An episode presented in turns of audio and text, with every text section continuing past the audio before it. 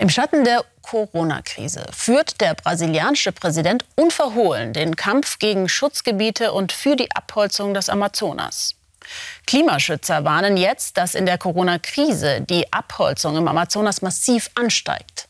Seit Jahresbeginn wurde mehr Urwald vernichtet als jemals seit Beginn der Satellitenüberwachung.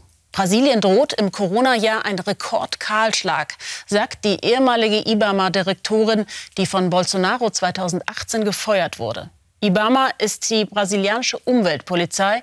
Sie gehört zu den wenigen, die sich der Abholzung entgegenstellen. Matthias Ebert war mit ihnen unterwegs. Unterwegs mit Brasiliens Umweltpolizei auf der Suche nach Goldgräbern. Die Beamten filmen ihren Einsatz auch als sie mitten im Dschungel einen Bagger entdecken und kurz darauf anzünden. Offenbar sind die Goldgräber kurz zuvor geflohen. Sie hatten den Regenwald erst abgeholzt und dann den Boden nach Edelmetall durchpflügt. Auf einem der Bagger stand, wir Goldgräber sind keine Verbrecher. Schaut, was diese Typen mit dieser Landschaft angerichtet haben. Dazu kommt, dass die Goldgräber die hier isoliert lebenden Ureinwohner mit dem Virus anstecken können. Auch die Generatoren werden unbrauchbar gemacht und der Treibstoff, der neben einer illegalen Landebahn der Goldgräbermafia lagert. Das alles inmitten eines indigenen Schutzgebiets. Wir haben während der Pandemie eine starke Zunahme der kriminellen Aktivitäten registriert. Vielleicht dachten die Goldgräber, dass wir während der Corona-Krise nicht arbeiten würden. Aber da haben sie sich geirrt. Aus der Luft wird das Ausmaß der Zerstörung sichtbar. Gerade mal sieben Umweltpolizisten kämpfen hier auf einer Fläche so groß wie Deutschland gegen die Urwaldmafia. Kurz darauf sind die Goldgräber bereits zurück. Schau dir das an, Bolsonaro, beschweren sie sich per Handyvideo bei Brasiliens Präsident über die Razzia der Umweltpolizei. Die Regierung und der Umweltminister haben uns doch versprochen, dass wir in die indigenen Gebiete eindringen dürfen. Deshalb erwarten wir, dass unsere Arbeit als Goldgräber legalisiert wird. Bis dahin machen wir weiter.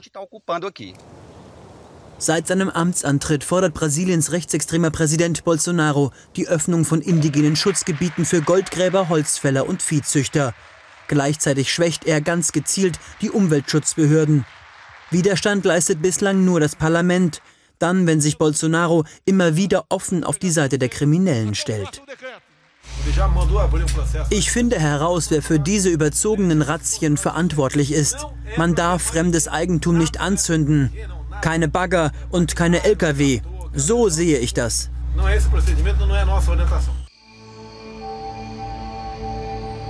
In den letzten zusammenhängenden Amazonasgebieten Brasiliens leben Ureinwohner bis heute ohne Kontakt zur Außenwelt.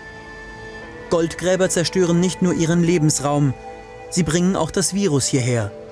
Dabei sollen diese Völker laut Experten ein Immunsystem besitzen, das anfälliger für das Virus ist. Auch deshalb bedanken sich Brasiliens Ureinwohner bei der Umweltpolizei für ihren Einsatz. Ein Beamter antwortet. Wenn es in euren Reservaten Eindringlinge gibt, dann werden wir euch verteidigen. Danke für eure Unterstützung, die bedeutet uns viel. Genau dieser Beamter war dabei, als zuletzt ein illegaler Holztransporter gestoppt wurde. Über unzählige Sägewerke im Amazonas werden heimlich Urwaldriesen aus Schutzgebieten weiterverkauft. Viel zu selten kann die Umweltpolizei wie hier das Geschäft der Kriminellen aufdecken. Gleichzeitig geraten die Beamten ins Visier der Urwaldmafia. Dieser Polizist wurde vor wenigen Wochen von wütenden Holzfällern mit einer Glasflasche attackiert.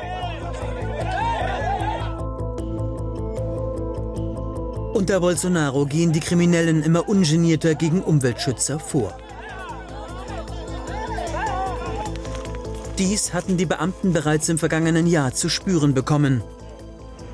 Nach einer Razzia feuerten Kriminelle Schüsse in Richtung der Umweltpolizisten ab. Dazu kommt der politische Druck auf die Behörde und ihre Mitarbeiter. Unter Bolsonaro wurden die Mittel für die Überwachung und den Schutz des Amazonas drastisch gekürzt. Und Seit Monaten bleiben die Strafen, die die Beamten gegen Kriminelle verhängen, wirkungslos, weil Bolsonaro die Eintreibung per Dekret gestoppt hat. Sueli Araujo leitete die Umweltpolizei, bis Bolsonaro sie feuerte und mit einem ihm Vertrauten neu besetzte. Die Bolsonaro-Regierung steht für eine rückständige Sicht auf die Welt. Sie will Schutzgebiete verkleinern, indem man dort eindringt und das Gebiet besetzt und verkommen lässt. Das Schlimme ist, dass diese Regierung dazu einen Pakt mit illegalen Goldgräbern geschlossen hat, die indigene Schutzgebiete zerstören und kontaminieren. Diese Argumentation Bolsonaros, es gebe in Brasilien zu viele Reservate und Schutzgebiete, ist rückständig und wirft Brasiliens mühsam aufgebauten Umweltschutz um 40 Jahre zurück. Die Folgen sind schon jetzt sichtbar. In den ersten vier Monaten des Jahres wurde so viel Urwald zerstört wie noch nie seit Beginn der Aufzeichnungen. Allein im April eine Fläche etwa so groß wie der Bodensee. Auch die Kontrollen der Umweltpolizei konnten daran nichts ändern, denn es sind zu wenige Razzien und zu wenige Beamte. 2020 dürfte wieder mal ein Jahr werden mit einer Rekordabholzung. Bei ihrer vorerst letzten Razzia fanden die Beamten auch ein Lager von Holzfällern, das diese zuvor eilig verlassen hatten. Auch das liegt in einem indigenen Schutzgebiet. Die Beamten durchsuchen die Hütten und finden einen Hund. Dazu zahlreiche Gewehre. Die Umweltpolizei stellt fest, dass sich die Kriminellen immer mehr bewaffnen. Wir bemerken, dass sich hinter der Rodung und Amazonas-Zerstörung wirtschaftliche Absichten verbergen. Es geht um Landspekulation. Die Invasoren bauen Hütten und wollen irgendwann dieses Land für sich beanspruchen und vor Gericht legalisieren, um es dann an Landwirte teuer weiterzuverkaufen.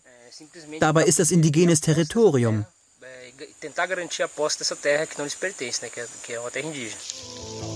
Vermutlich werden die Holzfäller bald zurückkehren. Die beiden leitenden Umweltpolizisten wurden kurz nach dieser Razzia strafversetzt von Bolsonaros Umweltminister. Dabei haben sie nur ihren Job gemacht, wie es Brasiliens Verfassung vorschreibt, den Schutz des Regenwaldes.